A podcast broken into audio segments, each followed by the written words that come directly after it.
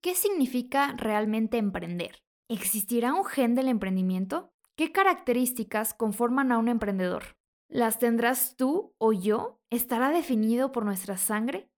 Acompáñame a descubrirlo. En este episodio veremos el gen del emprendimiento. Bienvenidos generadores. Genera es un espacio abierto para impulsar el ecosistema de emprendimiento científico como medio de impacto social. Este podcast hablaremos de diferentes temas que tienen que ver con las fronteras del conocimiento científico y sus aplicaciones. Si quieres aumentar tu conocimiento, reforzar tus habilidades y aprender cosas nuevas, este es un lugar para ti. Comencemos. Antes que nada, me gustaría agradecer fuertemente a Spotcast, la casa productora que hizo posible este proyecto, así como Carolina Cabrera, una gran diseñadora quien me ayudó a la creación del logo. ¿Qué es lo primero que se te viene a la mente cuando te digo emprender? ¿Qué te imaginas cuando te digo la palabra emprendedor? ¿Cómo es esta persona? ¿Qué piensa? ¿Qué siente? ¿Cómo se ve? ¿Qué hace? Y es que emprender es un término bastante polarizado y se tiene que ver desde muchos enfoques. Yo creo que la mayoría de nosotros puede identificar esta imagen de emprendedor común del típico vato que te dice, oye, ¿por qué trabajas? No deberías de trabajar, trabajar es malo, es para los débiles, mejor emprende, no quieres ganar 500 dólares al día utilizando esta aplicación, bla, bla, bla, bla, bla principalmente a esta postura que en México o Latinoamérica llamamos como mentalidad de tiburón. Pero este concepto de dónde se origina o de dónde viene. Emprender viene de un idioma bien romántico, que es el francés, y significa tener decisión e iniciativa para realizar acciones que son difíciles o que entrañan algún tipo de riesgo. Entonces, per se, emprender significa esto. La connotación actual del término fue dada por Joseph Schumpeter en 1911, quien fue un pionero en conceptos de emprendimiento, y él determinaba que la verdadera función de un emprendedor era la toma de iniciativas, siendo estos motores de cambio para el desarrollo y la implementación de ideas. Joseph fue un destacado economista astroestadounidense, ministro de Finanzas de Austria y profesor de la Universidad de Harvard. Joseph Schumpeter destacó por sus investigaciones sobre el ciclo económico y sus teorías sobre la importancia vital del empresario, subrayando su papel en la innovación que determinaba el aumento o disminución de la prosperidad. Él popularizó el concepto de destrucción creativa como forma de describir el proceso de transformación que acompaña las innovaciones, e incluso predijo la desintegración sociopolítica del capitalismo, este señor es uno de los principales referentes de temas de innovación y emprendimiento en el contexto capitalista y socioeconómico que sobreviva hasta nuestras épocas. Otra definición de emprendedor que me gusta muchísimo fue dada por Howard Stevenson en su libro de emprendimiento político social, una joyita si la quieren checar. En este libro se define a un emprendedor como aquel que persigue la oportunidad más allá de los recursos que él o ella tiene bajo su control. Esta definición me gusta mucho porque habla sobre la incertidumbre muy significativa en las iniciativas que los emprendedores y emprendedoras tienen y de cómo esos recursos no son controlados por él o ella. Bajo estos términos, entonces, el concepto de emprendedor es muy general, por lo que se ha determinado que existen diferentes tipos de emprendedor. En este episodio te voy a compartir al menos seis tipos de emprendedores y quizás así tú puedas identificarte en uno de ellos o aspirar a ser algún tipo de estos emprendedores. Entonces, el primer tipo es el emprendedor social. No es aquel que sabe relacionarse con todos, no hay que confundir con eso, sino que más bien va hacia el beneficio de la sociedad que lo rodea.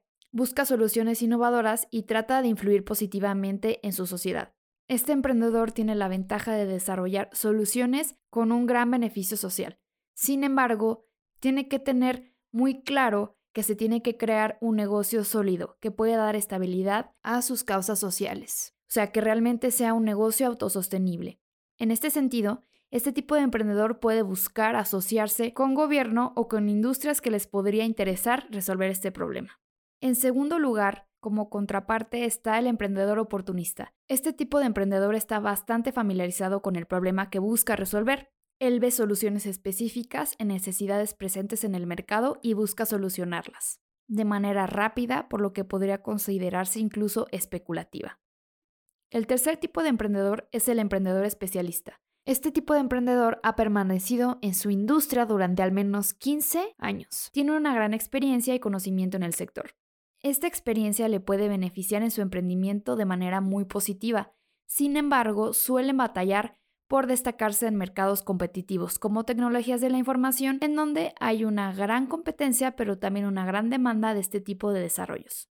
Este tipo de emprendedor tiene que enfocarse en desarrollar una visión más allá del tema en específico que él o ella sepa. El cuarto tipo de emprendedor es el inversionista. A este emprendedor le gusta invertir el recurso y tiene financiamiento para hacerlo. Su principal objetivo es hacer crecer su dinero y tener un retorno lo más rápido posible para generar incluso más oportunidades. Este tipo de emprendedores no son aquellos que dirigen el negocio, sino más bien aquellos que ponen el recurso para su desarrollo. Este tipo de emprendedor tiene la ventaja de participar con sus recursos en empresas jóvenes que le puedan hacer crecer su patrimonio. Sin embargo, la desventaja es que, por lo mismo que no dirigen el negocio, están a expensas de la ejecución de otras personas. En quinto lugar, viene el emprendedor por azar, básicamente aquel que descubrió o inventó algo de manera accidental. Un ejemplo es un investigador que estaba estudiando el metabolismo de un microorganismo y se dio cuenta que modificando el metabolismo de este microorganismo se producía un compuesto comercial de interés para la industria. La ventaja de este tipo de emprendedor es en la innovación del producto per se y de la especialización en las operaciones que esto conlleva. La desventaja de este tipo de emprendedor es el poco conocimiento de las necesidades del mercado, así como actividades financieras que se requieren para crear un negocio. Y en último lugar está el emprendedor por necesidad por algún tipo de situación desfavorable económicamente, su falta de opciones le motiva a generar ingresos rápidamente. Este tipo de emprendedores son buenos desarrollando ideas y ponerlas en marcha en un tiempo muy breve. Sin embargo, tiene la desventaja de estar entre la espada y la pared al querer implementar sus ideas lo más rápido posible para poder generar ingresos. Entonces, ¿te identificaste con algún tipo de emprendedor? Si es así, házmelo saber. Volviendo un poco al concepto de emprendimiento este ha sido un enfoque de estudio durante mucho tiempo. Prácticamente lo que más ha estudiado son las características o rasgos que comparten los emprendedores. Esta es una cuestión bien, bien interesante desde un punto de vista biológico e incluso genético, el entender si estos rasgos en común que comparten los emprendedores tienen una base genética y por ende hereditaria. Es decir, si tú o yo podríamos tener un gen del emprendedor, y si no lo tuviéramos, entonces nunca podríamos ser emprendedores? Ese tipo de preguntas ya se han planteado y se han hecho una serie de estudios. Entre ellos, uno de los estudios más citados es el que se hizo en conjunto con dos universidades, King's College of London y Case Western Reserve University, en conjunto determinaron que del 37 al 48% del emprendimiento tiene un componente genético. Pero me preguntarás, ¿cómo? Pues resulta que los genes afectan los mecanismos químicos del cerebro. La química del cerebro incluye neurotransmisores, neuropéptidos y compuestos químicos que ocurren en él. Y estos en conjunto juegan un rol importantísimo en el estilo de vida de las personas, influyendo en las neuronas y sus conexiones.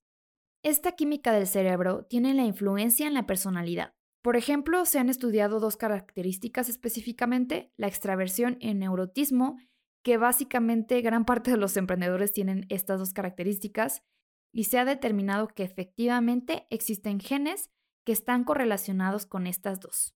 Y no solo con estas dos, sino hay varias características que se han encontrado como compartidas entre los emprendedores a nivel mundial. Entonces, te voy a compartir estas características que comparten la mayoría de los emprendedores más destacados esto se basó principalmente en una encuesta realizada a 685 líderes emprendedores de negocios en el mundo. Entonces, la primera característica es que los emprendedores son colaborativos, saben trabajar en equipo y delegar tareas. Esto hace que también las personas a su alrededor se sientan inspirados y se forjen relaciones más fuertes, creando oportunidades que motivan al personal de trabajo. Otra característica es la proactividad o estar orientados a la acción. Los motiva a diferenciarse de la competencia, mientras que la adversidad los hace trabajar más duro. Y esto también tiene que ver con una resiliencia muy, muy cabrona, porque como dije, cuando se comienza un proyecto, un negocio, no se tiene control principalmente de los recursos externos para poder implementar nuestra idea. Otra característica de las más importantes es un fuerte locus de control. Es aquella sensación que las consecuencias de la vida del emprendedor están directamente relacionadas con sus actos y sus decisiones, en lugar de encontrar justificaciones de sus pérdidas o errores en su contexto o en las personas que le rodean. Es decir, sienten que tienen el control realmente de su destino, y eso los hace poner manos a la acción. Otra característica a notar es su gran curiosidad. Constantemente buscan distintos medios o modos de mejorar su negocio, innovar, plantear preguntas y observar a sus competidores y a sus clientes. Finalmente, también se ha visto que los emprendedores tienen una propensión o interés hacia el riesgo. Esto porque están enfocados principalmente al futuro, en estar al tanto de lo que pasa y planear con antelación sin tener miedo de tomar riesgos que tengan que ver con su negocio o interés. Entonces existe esta postura que dice que en conjunto algunas de estas características están influenciadas por factores genéticos y que esto influye en la tendencia a ver estas oportunidades de negocio y en la psicología de un emprendedor. Pero ojo, ahí viene lo bueno. Ahorita vamos a plantear a refutar todo esto que he dicho anteriormente, con una antitesis.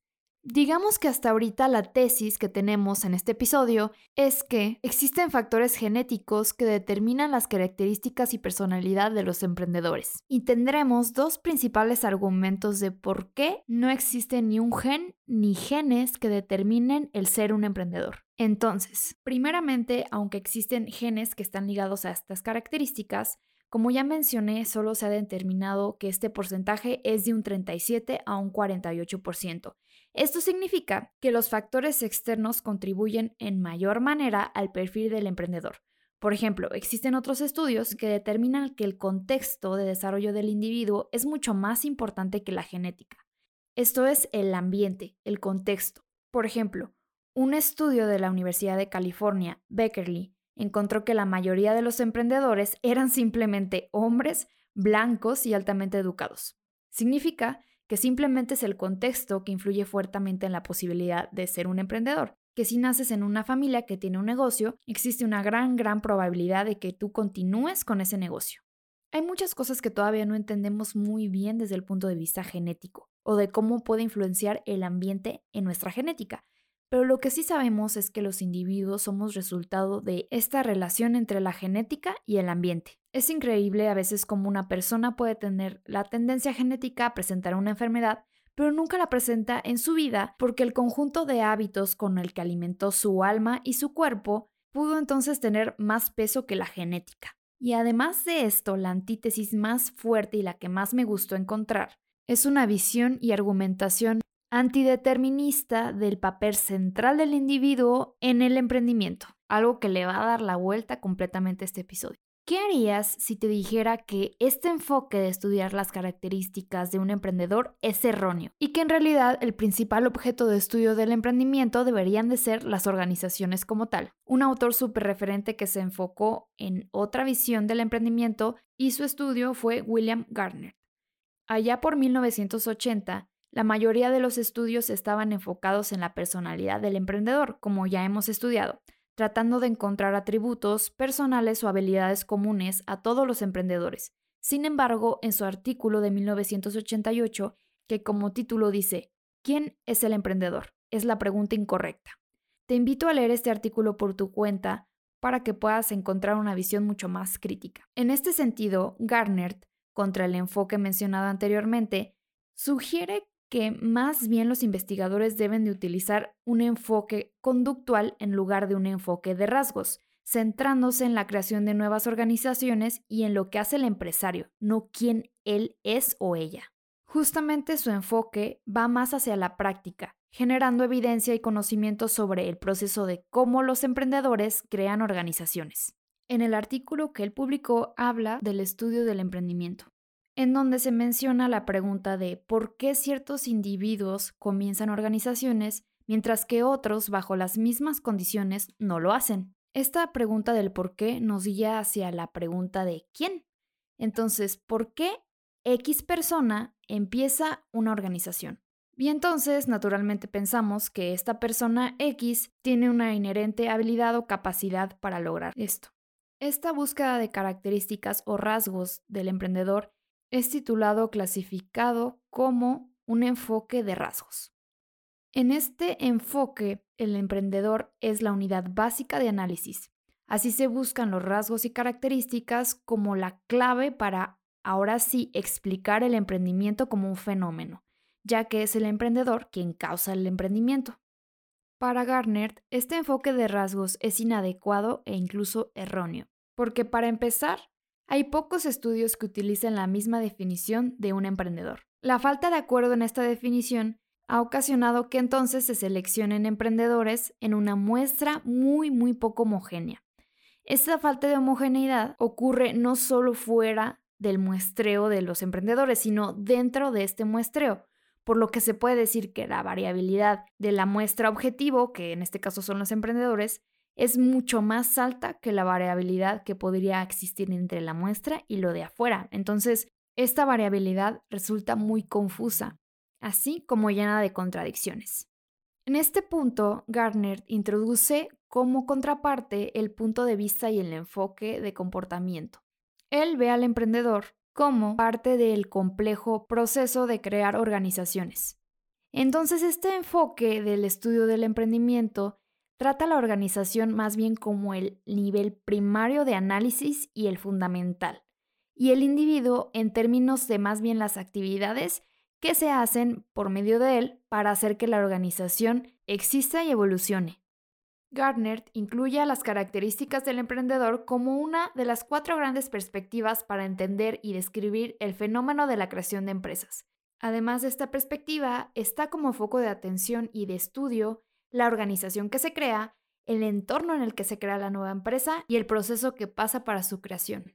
Este enfoque de comportamiento, donde el emprendimiento es la creación de nuevas organizaciones, tiene problemas en el sentido de que, ok, una vez que se hace la nueva organización, entonces se deja de emprender. Y Garner aborda un poquito más sobre esto, diciendo que tal vez este enfoque no resuelva completamente la pregunta de cuándo termina el emprendimiento, pero al menos se ve la organización como el actor principal a estudiar y no a la persona que es el emprendedor. E incluso él al final concluye que el emprendimiento acaba cuando la organización termina. En conclusión, está súper interesante este punto de vista de ver al emprendedor no como un estado existencial y de, pues ahora sí, identidad que se tiene como individuo, sino como el emprendimiento y el rol que los individuos tienen para crear organizaciones. Y yo me pregunté neta por qué no había leído antes este punto de vista y por qué la mayoría de las notas o noticias estaban enfocadas a los rasgos del emprendedor en donde prácticamente se busca, entre comillas, empoderar al individuo, centrarlo y hacerle creer que él o ella todo lo puede y todo lo tiene. Y que si tú no estás buscando serlo, eres básicamente un minion, un donadie. Y este enfoque me parece súper criticable, porque la verdad es que no todos podemos ser emprendedores ni queremos serlo. Así de simple, si no existieran los empleados en una empresa, ¿cómo se sostendría la empresa misma? Ese es el punto. Entonces, ¿esto es una consecuencia filosófica del individualismo, de alguna manera? Y aún más si lo ponemos desde el punto de vista genético. Deja para pensar, ¿no? El enfoque centrado en los rasgos de un emprendedor ha sido utilizado por toda esta bola de coaches que te quieren hacer creer que todo lo que tienen a su alrededor ha sido resultado únicamente de sus habilidades y su persona, y que entonces naturalmente te pueden vender su fórmula mágica para ser un emprendedor. Pero la neta es que, en el mundo en el que vivimos, una sola persona no puede llevar a cabo este tipo de organizaciones que transforman la sociedad, sino que son un conjunto de personas comprometidas con una visión y una misión. En este episodio visualizamos qué significa emprender y ser un emprendedor, los tipos de emprendedores que existen, cómo influye o podría influir la genética en esta cuestión, así como una visión que refuta el papel central del emprendedor en el desarrollo y desempeño de organizaciones. Compárteme tus opiniones. Puedes encontrar a Genera en diferentes redes sociales. O también en mi contacto personal como Rosina-TO. Genera tu propia crítica y conclusiones sobre este tema. Nos vemos en la próxima, generadores. Bye.